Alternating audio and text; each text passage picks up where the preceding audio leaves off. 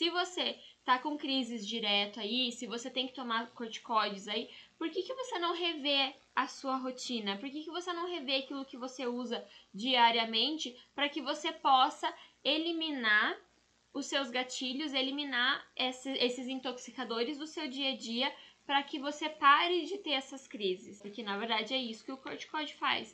Ele tá cobrindo o teu sintoma e o teu corpo tá lá, ó, batalhando, lutando, lutando para tentar resolver aquele problema sozinho. Porque é assim que os fármacos funcionam dentro do teu organismo. Você sabia disso?